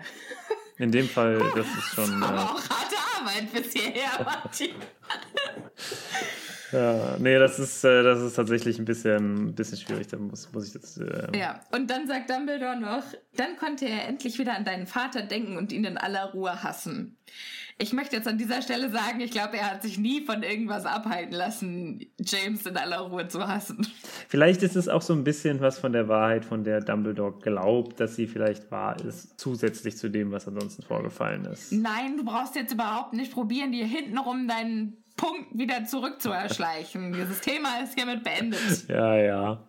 Nur weil du gewonnen hast. Ja, äh, Harrys Frage Nummer 27. Wie habe ich den Stein aus dem Spiegel bekommen? Darüber haben wir ja in der letzten Folge auch sehr lange geredet. Dumbledore sagt, es war eine meiner vortrefflicheren Ideen und unter uns gesagt, das will schon etwas heißen. Ich liebe Dumbledore. Es ist einfach, einfach nur wegen dem, was er sagt. Es ist einfach so witzig, ihm zuzuhören. Das sagt ja so ein Bastard, ey. Das ist so geil. So, bist ein bisschen zu selbstsicher, junger Mann. Fesh Dumbledore. Äh, oder wie heißt der? Fresh D? Kennst du Fresh ja, D? Dieses Mic Diese, Drop. Es gibt so geile Comics im Internet mit Fresh D. Ja. Das macht so Spaß, weil du ihn auch als den besten Troll überhaupt vorstellen kannst. Das ist einfach so schön. Such mal ein gutes Meme dazu raus und dann poste ich das auf Instagram. Okay, okay. So, er erklärt, nur jemand, der den Stein finden wollte und nicht benutzen, sondern einfach nur finden, der sollte ihn bekommen. Und alle anderen würden nur sehen, wie sie Gold herstellen oder das Elixier des Lebens trinken oder was auch immer. Aber nur der, der nichts mit dem Stein machen will, kann ihn haben. Jetzt wissen wir aber immer noch nicht, ob der jetzt in einer Extradimension gefangen war oder. Also so eine richtige Erklärung ist es nicht. Es ist eigentlich nur ein. Ja, das war eine gute Idee, aber ich sagte nicht, wie es funktioniert hat. Ein Zauberer verrät seine Tricks nicht. ja. Das, Ja, gut, aber das wäre natürlich jetzt auch vielleicht zu, zu sehr in die Materie eingestiegen. Ja. Und dann lädt sich Dumbledore noch zu Harrys Süßigkeiten ein. Sagt, das waren jetzt genug Fragen, das reicht und jetzt lass mich mal hier an deinen Süßigkeitenstand ran. Ah, Bertie Botsbohnen. Ja, er ist wohl in seiner Jugend mal äh, auf eine gestoßen, die nach Erbrochenem geschmeckt hat. Und seitdem hat er seine Schwäche für sie verloren, aber er ist dann doch gewillt, dem Ganzen nochmal eine Chance zu geben. Um direkt auf Ohrenschmalz zu beißen. Richtig blöd gelaufen für ihn, aber ich sag mal so, das hat er nicht anders verdient. Oh, lass ich mal so stehen. Kurz darauf, Dumbledore ist wieder weg. Jetzt muss er mit Madame Pomfrey diskutieren, aber hat am Ende Glück und gewinnt die Diskussion. Ron und Hermine dürfen ihn besuchen im Krankenflügel. Nur fünf Minuten. Die sind sehr, sehr erleichtert, Harry zu sehen. Besonders Hermine. Ja, und ich finde es sehr schön, dass sie, ähm, dass sie ja nochmal sagt, äh, dass sie auch sehr gute Zuhörer sind und an den sehr Ja. richtigen Stellen Oh sagen. Genau, also er erzählt ihnen dann alles, was passiert ist. Und als Harry ihnen erzählte, was unter Quirrells Turban zum Vorschein gekommen war, schrie Hermine laut auf. Und ich glaube, es gibt nichts Befriedigenderes, als wenn du eine Geschichte erzählst und die Leute in Live so richtig schön reagieren. Ja, das ist, und das ist, glaube ich, auch wirklich der Grund, warum zum Beispiel amerikanische Comedy viel, viel besser ist als, oder nicht nur Comedy, sondern generell Shows besser sind in Amerika, weil die Amerikaner einfach super gutes Publikum sind. Ja, das stimmt. Nicht so wie diese Deutschen, ne? Und wir sind ja schon dafür, be- Die wir sind ja schon, wir sind ja schon freuen, bekannt, dass genau. Genau. Und wo es ja auch immer wieder diese relativ witzigen Erzählungen gibt. Und das muss ja scheinbar auch regional unterschiedlich sein. Also zum Beispiel sind die Süddeutschen viel, viel emotionaler als die Norddeutschen. Und es gibt dann, ich glaube, von Bernhard Hoeker habe ich letztens was gehört, der dann halt auch erzählt hat, äh, dass er auf die Bühne gekommen ist und hat es kein, in seiner Meinung, kein Witz kam an und es war total schrecklich und es ist, er ist wirklich, wollte eigentlich von der Bühne gehen und sagen, nee, ich, so, geht jetzt nicht. Und äh, dann muss ihm wohl der Typ, der halt da die Bühne leitete, ich weiß nicht genau, wie das nennt, ist ihm entgegengekommen, was, was was ist denn los? Ja, nee, ich, ich glaube, ich breche jetzt hier ab. Nee, Ich, ich bin ja, komme ja überhaupt nicht an, das ist ja alles ganz schrecklich. Und so, nö, die sind doch total ekstatisch. das ist doch voll gut. Die sind doch total, die sind total mitgegangen. Die haben einmal, einer hat in der dritten Reihe einer fast gegrunzt. Süß. Wirklich, ein Erzähler ist immer nur halb so gut, wenn es kein gutes Publikum gibt. Und das sehen wir momentan auch zum Beispiel bei Geisterspielen. Ganz schrecklich. Ja. Was dagegen super lustig ist, sind diese geilen Murmelspiele, die ähm, Ja. John Oliver beworben hat. Da gehe ich ja sehr, sehr steil Super drauf. gut. Müsst ihr mal eingeben am YouTube. Marble Games oder so. Ja, Da sieht man einfach irgendwelche Murmeln, die halt irgendwelche Parcours machen und der, die werden moderiert, als wäre das halt irgendwie so eine richtige Formel 1 genau, die äh, werden richtig Fahrer. krass mit Kommentator und Ja. allem und es geht richtig ab. Ähm, liebe ZuhörerInnen, ich verlinke euch ein Video in der Beschreibung. Sehr also gut. wenn ihr auf die Episodenbeschreibung geht, dann könnt ihr einen Link finden. Hervorragend. So, Ron kann gar nicht glauben, so was, die haben den Stein jetzt einfach vernichtet und was dann mit Flamel? Und Harry so, ja, Dumbledore hat da irgendwas von gut vorbereitetem Geist und ein großes Abenteuer erzählt. Fasst das dann also relativ knapp zusammen, was Dumbledore ihm so erzählt hat. Und Ron sagt dann, ich habe ja immer gesagt, dass er völlig von der Rolle ist und klingt dabei recht beeindruckt von seinem großen Idol.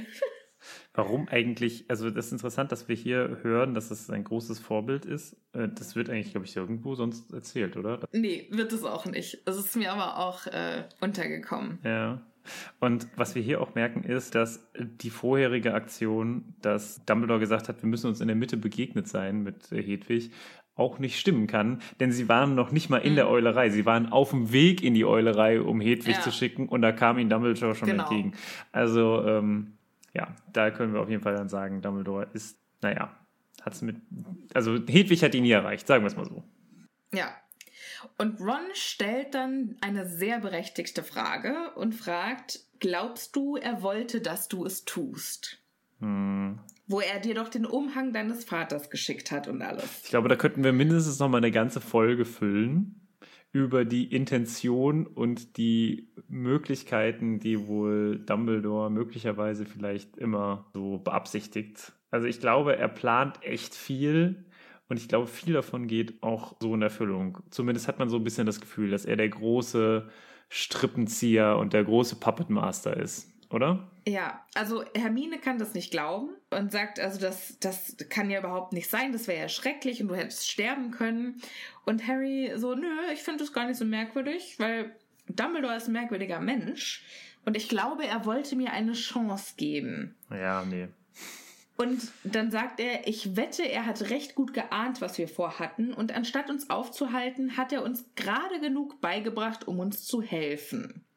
Dass er mich herausfinden ließ, wie der Spiegel wirkt, war wohl kein Zufall. Hm. Alter, wenn das so ist, dann ist Dumbledore 100% davon ausgegangen, dass Harry an dem Tag stirbt.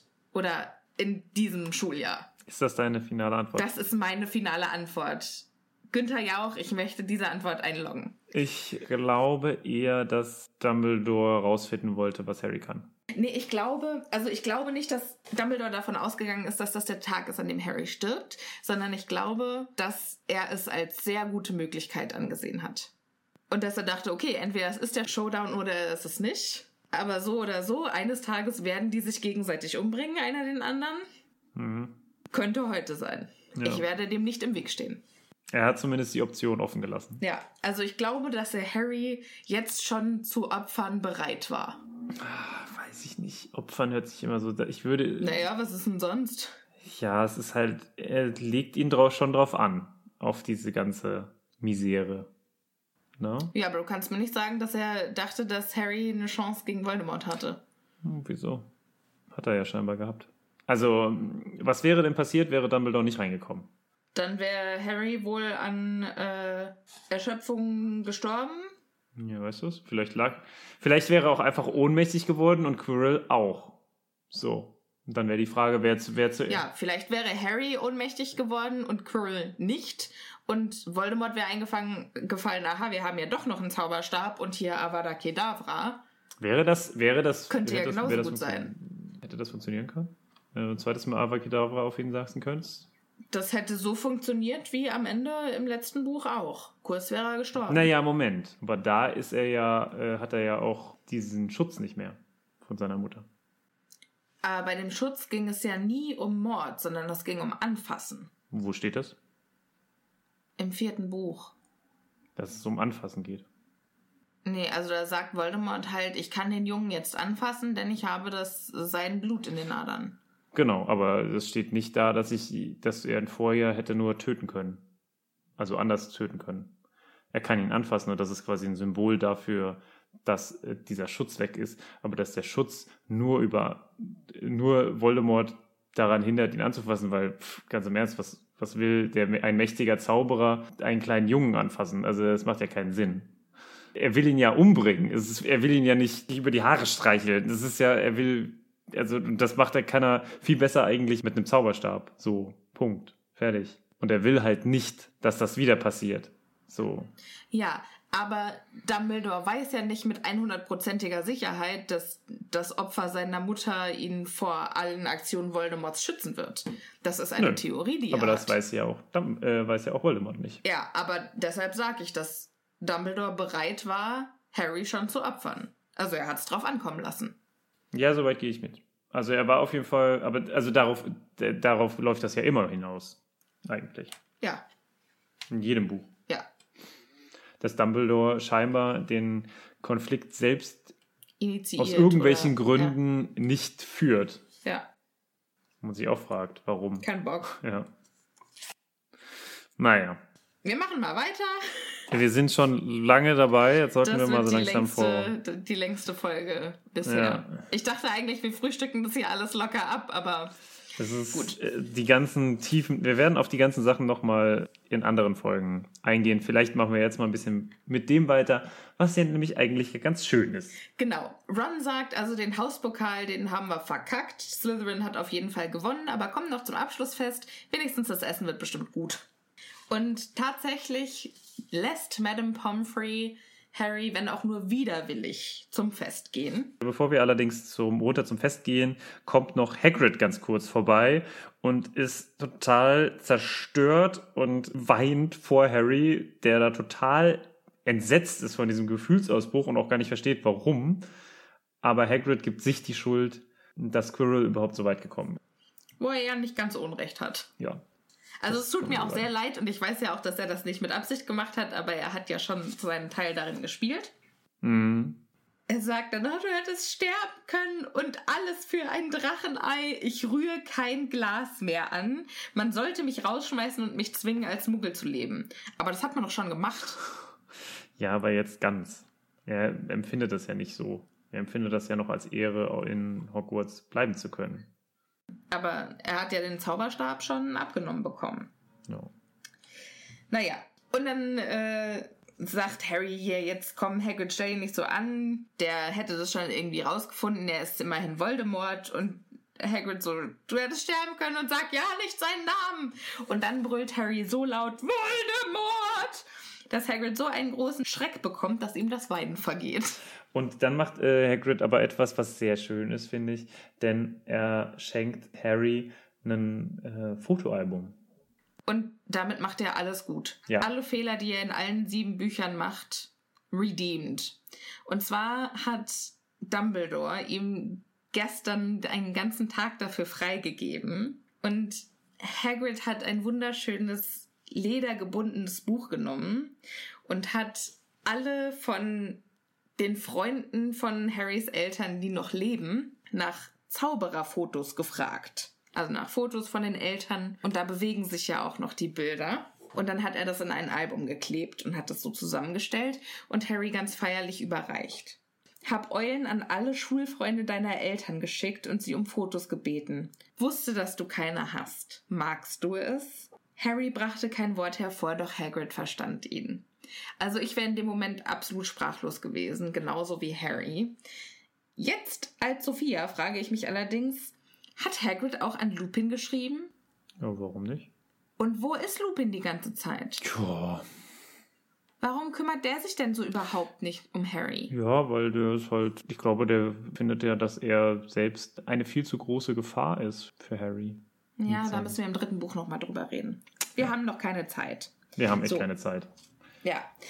Abschiedsparty, Yay, endlich. große Halle, in den Farben der Slytherin ausgeschmückt. Ja. Denn die haben den Hauspokal im siebten Jahr in Folge gewonnen. Ich, also wir haben es ja jetzt, ich finde, sehr gut geschafft, nicht so viel zu zitieren, aber das möchte ich jetzt doch mal kurz vorlesen. Denn wir es geschafft, nicht so viel zu zitieren? Fresh D kommt nämlich an sein Pult. Alle sitzen da und sind so ein bisschen zerknirscht. Ach, fuck, die Slytherins haben es wieder geschafft. Aber okay. Und dann kommt Dumbledore rein, erhebt sich, das Geplapper erstirbt. Und dann sagt Dumbledore, und bevor wir die Zähne in unser köstliches Festessen versenken, muss ich euch mit dem schwefligen Geschwafel eines alten Mannes belästigen. Was für ein Jahr. Hoffentlich sind eure Köpfe ein wenig voller als zuvor. Ihr habt jetzt den ganzen Sommer vor euch, um sie wieder hübsch leer zu räumen, bevor das nächste Schuljahr anfängt. Nun, wie ich es verstehe, muss jetzt dieser Hauspokal überreicht werden und auf der Tabelle sieht es wie folgt aus. An vierter Stelle Gryffindor mit 312 Punkten. Müssen wir jetzt die Punkte auch vorlesen? ja, Okay. Sonst kann man das ja nicht mitbekommen. An dritter Hufflepuff mit 352. Ravenclaw hat 426 Nein. und Slytherin Ravenclaw hat 426. sorry und Slytherin 472 Punkte. So und jetzt äh, nachdem die Slytherins äh, sich schon selbst feiern und sagen, oh, ich bin so geil, kommt Dumbledores eigentlich schon bald zum Ritus werdende Punktwechsel dich Vergabe am Ende des Schuljahrs und er vergibt noch einmal ein paar Punkte. Ja, ja, gut gemacht, Slytherin. Allerdings müssen wir, müssen auch die jüngsten Ereignisse berücksichtigt werden. In der Halle wurde es sehr leise. Das Lächeln auf den Gesichtern. Liest du jetzt einfach das komplette restliche Kapitel vor? Ja. Okay. Ich habe hier noch ein paar letzte Punkte zu vergeben. Schauen wir mal. Zuerst an Mr. Ronald Weasley für die beste Schachpartie, die in Hogwarts seit vielen Jahren gespielt wurde. 50 Punkte. Dann gibt es. Und dann prallt erstmal Percy. Also die Gryffindors jubeln und Percy prallt. Ja, das ist mein Bruder. Mein jüngster Bruder. Der ist durch McGonagalls riesiges Schachspiel gekommen. Ich finde es ja schön, wie genau die wissen, was da alles passiert ist. Natürlich. Dann zweitens Miss Hermine Granger für den Einsatz kühle Logik im Angesichts des Feuers. Auch mal 50 Punkte. Und dann natürlich Harry kriegt nochmal 60 Punkte für Unerschrockenheit und seinen überragenden Mut. Finde ich ein bisschen. Also quasi fürs Gryffindor sein. Fürs Gryffindor sein, ja. Und ja, das, äh, wenn wir natürlich jetzt rechnen könnten, wüssten wir, dass äh, das leider nicht ausreicht, um äh, Slytherin zu schlagen. Aber zum Gleichziehen reicht. Wobei ich jetzt mich frage, was ist denn, wenn das so geblieben wäre? Hätte es dann eine halb-halb dekorierte Halle gegeben oder ist das noch nie passiert? Vielleicht hätte es dann ein Stechen gegeben. Duell auf den Tod oder so. Draco und äh, Harry hätten noch mal äh, aufeinander einhauen müssen. Ja. oder, was ich noch viel besser finde, die beiden Hauslehrer müssen es dann austragen. Weißt du, wenn da so ein bisschen die Champions nochmal ran. Das finde ich richtig geil, Alter. Wie würde das abgehen? McGonagall gegen ja, Snape. Da wäre die große Halle ganz schnell nicht mehr so groß. Da wäre die Kleinholz. Da wäre es die bröcklige Halle. Ja, die kaputte Halle. Aber äh, weil Dumbledore das natürlich also so nicht stehen lassen kann und das Wohl der großen Halle nicht riskieren möchte, gibt er dann nochmal zehn Punkte. Und zwar mit den Worten, es gibt viele Arten von Mut. Es verlangt einiges an Mut, sich seinen Feinden entgegenzustellen, doch genauso viel den eigenen Freunden in den Weg zu treten. Deshalb vergebe ich 10 Punkte an Mr. Longbottom. Und das finde ich tatsächlich völlig gerechtfertigt, weil ich auch finde, es verlangt noch viel mehr Mut, sich seinen Freunden entgegenzustellen als seinen Feinden. Ja, aber auf der anderen Seite, warum hat Neville damals keine Punkte bekommen? Er hat sie ja schon mal aufhalten wollen. Weil Dumbledore das nicht mitbekommen hat. Ja, natürlich. Mhm. Okay das war vielleicht nicht spannend genug, dass die große, dass die fette Dame sich das gemerkt hat. Ja, und dementsprechend sind natürlich dann die Gryffindors mit.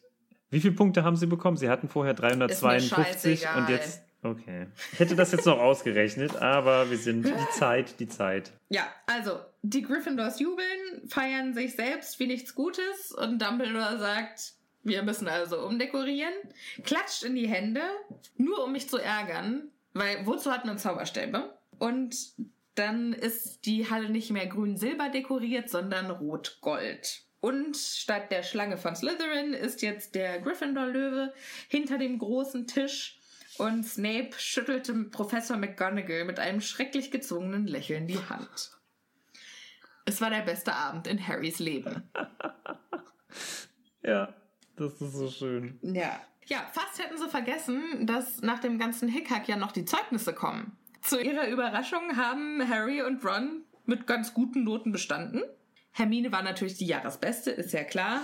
Ja, natürlich. Und selbst Neville hat es bestanden. Ja, weil der hat so gute Noten in Kräuterkunde, dass er für Zaubertränke wettmachen kann. Und leider hat es aber auch Goyle geschafft, der fast so dumm war wie fies. Von dem hatten sie ja gehofft, dass der rausfliegt, aber leider ist der nächstes Jahr auch wieder dabei. Was ich interessant fand, dass sie da nur über Goyle reden und nicht über Crab, weil Crab und Goyle ja immer in einem Atemzug genannt werden. Ja, scheinbar ist also Goyle noch ein bisschen dümmer. Oder fieser. Oder beides. Oder beides. Dann haben sich plötzlich die Schränke von alleine leergeräumt, die Koffer sind nee, gepackt. Nee, nee, nee, nee, das steht hier überhaupt nicht. Weil das ist einfach ein Übergang. So, ne? Und das finde ich auch wieder so schön, ne? Wir sind jetzt auf der vorletzten Seite und dieses Ganze so, ne, verabschieden und so wird hier total zusammenkondensiert auf und plötzlich waren ihre Schränke leer, ihre Koffer gepackt, Nevils Kröte wurde in einer Ecke der Toilette umherkriechend gefunden, alle Schüler bekamen Zettel in die Hand, auf denen sie ermahnt wurden, während der Ferien nicht zu zaubern. Und das war's. Dann fahren sie nach London zurück. Dann fahren sie nach Hause. Sie steigen in den Hogwarts Express und innerhalb von einem Absatz sind sie dann auch schon wieder in King's Cross und fahren in Gleis 9 3 Viertel ein. Dann werden sie, und ich finde es ganz interessant, dass dann auch noch der Prozess, wie sie vom Gleis kommen, beschrieben wird. Und zwar Mhm. steht da ein Wachmann, der aufpasst, dass alle nur in Paaren, also zu zweit oder zu dritt durch das Tor gehen, dass nicht alle auf einmal durch dieses Tor purzeln und die Muggel erschrecken. Und Ron lädt Harry und Hermine beide über die Ferien zu sich nach Hause ein, mit den Worten, ich schicke euch eine Eule. Und Harry sagt, oh ja, das wäre gut, weil ich brauche was, auf das ich mich freuen kann. Ja. Und dann kommt auch direkt Onkel Vernon um die Ecke, wo ich mich frage, warum hat der Petunia und Dudley mitgebracht? Warum mussten die das zum Familienausflug machen? Vielleicht hat er Angst vor ihm alleine. Ja. Alle verabschieden sich von Harry, sagen Tschüss Harry, ciao Potter und Ron grinst und sagt immer noch berühmt. Und Harry so, "Ah, nicht da, wo ich hingehe, das kann ich dir versprechen. Oh ja, wahres Wort. Ja. Ginny äh, ist ganz aufgeregt, als sie Harry sieht. Nicht etwa, als sie ihren Bruder sieht, sondern als sie Harry Potter sieht. Ja, natürlich. Kleiner Burn für Ron. Harry ist, das finde ich auch ganz süß, geht erstmal zu Mrs. Weasley, als sie ihnen entgegenkommt äh, und sagt Danke für die Plätzchen und den Pulli, Mrs. Weasley. Und dann sagt sie, ach, gern geschehen, mein Junge. Und ich hatte da schon das Gefühl, das ist jetzt, die sind jetzt eine Familie. Ja. Ach, das ist so schön. Ja, dann kommt also Onkel Vernon um die Ecke.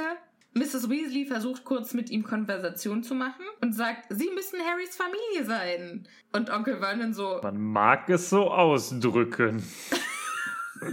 beeil dich, Junge, wir haben nicht den ganzen Tag Zeit. Und Hermine kann es gar nicht fassen, dass die so unhöflich sind. Und sagt, äh, ich hoffe, du hast ähm, Schöne schöne, Ferien. Ferien. Und Harry so, auch ganz bestimmt, weil die wissen ja nicht, dass wir zu Hause nicht zaubern dürfen. Ich werde diesen Sommer bestimmt viel Spaß haben mit Dudley. And scene. Das war's.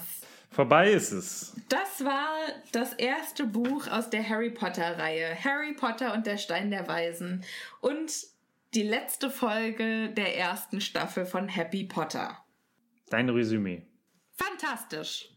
Hat mir viel Spaß gemacht und ich bin sehr froh, dass wir zusammen auf diese Reise gehen. Ja, das bin ich auch. Es ist ein kurzes Buch gewesen und wir haben uns sehr, sehr lange uns damit aufgehalten. Ja. Aber ich habe vieles wieder neu über Harry Potter gelernt, äh, viele, viele neue Theorien gehört, vieles, was ich nicht so mehr auf dem Bildschirm hatte. Aber ich habe vor allem auch den Schreibstil und die Art des Erzählens nochmal ganz neu zu wertschätzen gelernt von Ja. J.K. Rowling. Das war eine ganz neue und andere Art, wieder nochmal mit diesem Buch zu connecten, was ich wirklich vor Ewigkeiten mal gelesen habe. Und das hat mich wirklich fasziniert, muss ich sagen.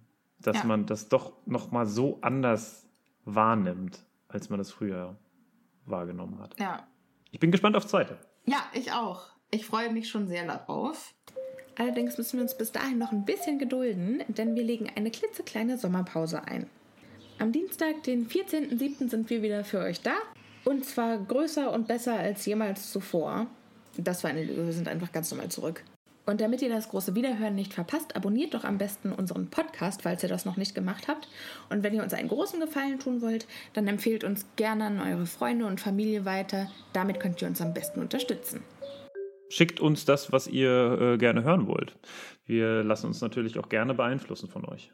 Genau, wenn ihr irgendwelche speziellen Wünsche habt, für alle Ideen und Vorschläge und Kritiken sind wir super dankbar. Wir freuen uns immer von euch zu hören. Ganz, ganz lieben Dank, dass ihr die erste Staffel mit uns mitgekommen seid in diese magische Welt. Und danke, dass ihr uns so fleißig Nachrichten schreibt.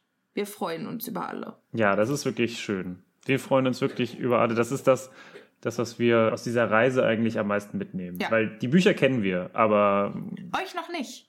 genau. Dementsprechend Verabschieden wir uns jetzt? schickt uns weiter äh, schöne Nachrichten und wir verabschieden uns mit dem ersten Buch. Passt gut auf euch auf. Tschüssi. Tschüss.